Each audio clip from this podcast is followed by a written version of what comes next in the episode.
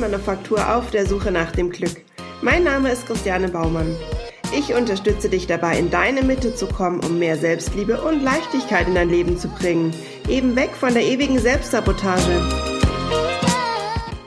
Hallo, ich freue mich, dass du heute dabei bist. Und ja, heute geht es um ein etwas trauriges Thema. Ich bin, ähm, oder beziehungsweise ich habe lange überlegt, wie ich diese Folge nennen kann.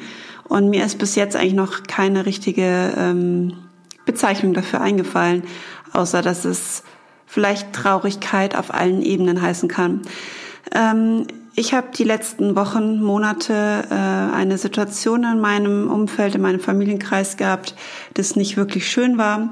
Mein Vater war seit vielen Jahren äh, Lungenkrebskrank und uns war vor vier Jahren die Mitteilung überbracht worden, dass es vermutlich nicht lange mehr schaffen wird. Und trotzdem hat mein Vater jetzt noch fast vier Jahre wirklich eigentlich ganz gut gelebt, bis auf die letzten, sage jetzt mal, ja, das letzte Jahr war vielleicht bisschen, bisschen doofer als die Jahre davor. Und trotzdem muss ich sagen, ich bin heute wahnsinnig äh, froh darüber, dass wir noch diese Zeit zusammen hatten.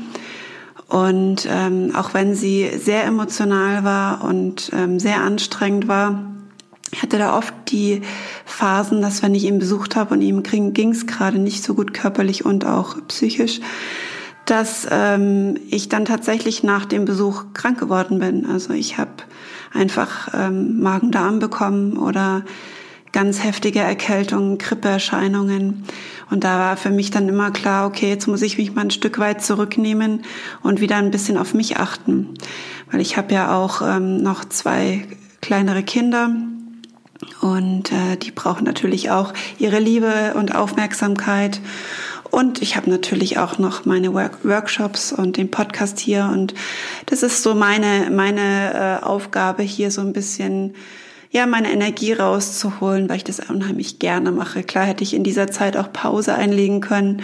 Und das habe ich das ein oder andere auch mal auch gemacht. Ich weiß nicht, vielleicht hat es jemand gemerkt.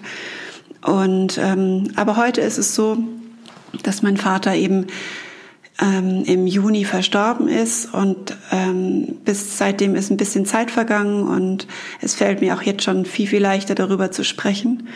Auch wenn ich heute immer noch einen Knödel im Hals habe, wenn ich von ihm spreche. Und aber ich möchte dir ganz kurz über die Zeit äh, berichten, welche wir am Schluss noch zusammen hatten, weil vielleicht der ein oder andere von euch auch in so eine Situation kommen wird oder gerade ist oder wie auch immer. Vielleicht hilft euch das ein bisschen, meine Gedanken und wie ich dem Ganzen da, ja, wo ich meine Kraft rausgezogen habe. Also es war so, dass mein Vater ähm, auf eine wunderbare Palliativstation gekommen ist, wo es ihm wirklich gar nicht mehr gut ging. Und wir hatten uns schon äh, einige Monate zuvor einen Platz gesichert, weil das auch nicht ganz so einfach ist, da wirklich äh, auf die Palliativstation zu kommen, die man sich wünscht. Und von dieser ähm, hatten wir immer nur Gutes gehört und das war uns eben total wichtig, dass nicht nur der Patient äh, an erster Stelle steht, sondern nämlich auch die Familie. Und genau so ist es nämlich auch bei uns gewesen, dass äh, wir als Familie ganz eng zusammen sind schon immer und natürlich durch die Krankheit noch viel enger geworden sind.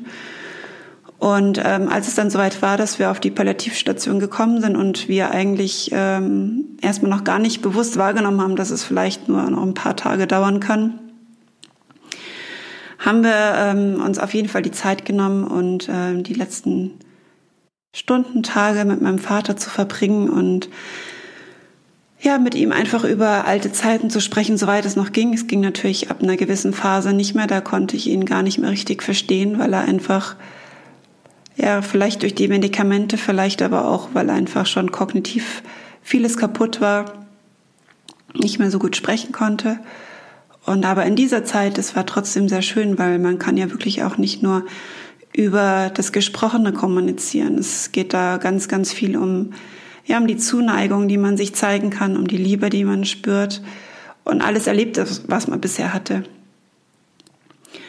Und das war eine ganz, ganz intensive Zeit, die ich mit meinem Vater ähm, dort erleben durfte. Und ich muss sagen, ich bin wirklich sehr, sehr dankbar dafür, dass er es zugelassen hat, dass ich ihn bis in den Tod begleite.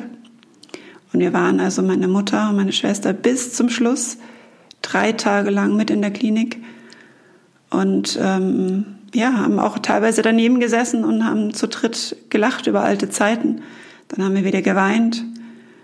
Und ja, diese ganzen Emotionen, die hochkommen, haben wir einfach zugelassen. Und ich glaube, das Pflegepersonal war ganz begeistert davon, wie, ja, wie, wie eng wir zusammengerückt sind und äh, wie innig das Ganze war. Und irgendwann kamen dann natürlich schon die Gedanken, so am zweiten Tag, ähm, wann er denn endlich mal loslassen kann weil das natürlich ab einem gewissen Zeitpunkt einfach nicht mehr schön war zuzuschauen, wie er sich doch immer wieder versucht, gegen den Tod zu wehren, gegen das Einschlafen zu wehren, weil er einfach von uns nicht weg wollte. Und es ist, glaube ich, auch für jeden verständlich, dass es einfach wahnsinnig schwierig ist, loszulassen, gerade wenn man ähm, Menschen zurücklassen muss, die man sehr, sehr liebt. Und auch für die Hinterbliebenen und für, also für uns ähm, war das absolut nicht einfach. Aber ähm, gerade diese Liebe, die wir gespürt haben, hat uns dann wirklich dazu veranlasst, einfach uns zu wünschen, dass er endlich loslässt und dass er seinen Frieden findet. Und klar sind wir jetzt zurückgeblieben und er ist nur noch in Erinnerung da.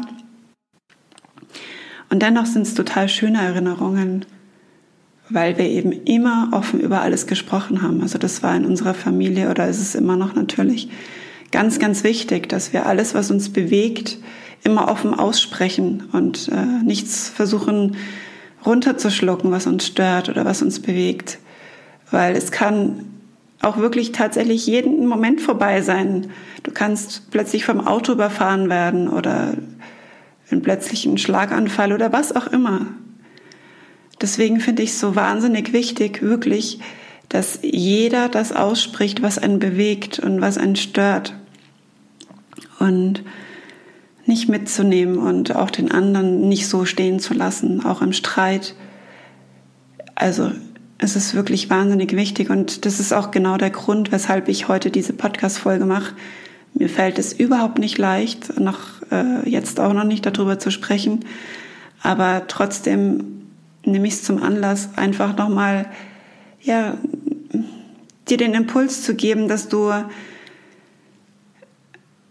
einfach für das einstehst, was du fühlst, was du denkst und es mit denen zu teilen, die du wirklich magst und die du liebst. Und die haben alle das Recht und du hast auch das Recht, gehört zu werden und angehört zu werden.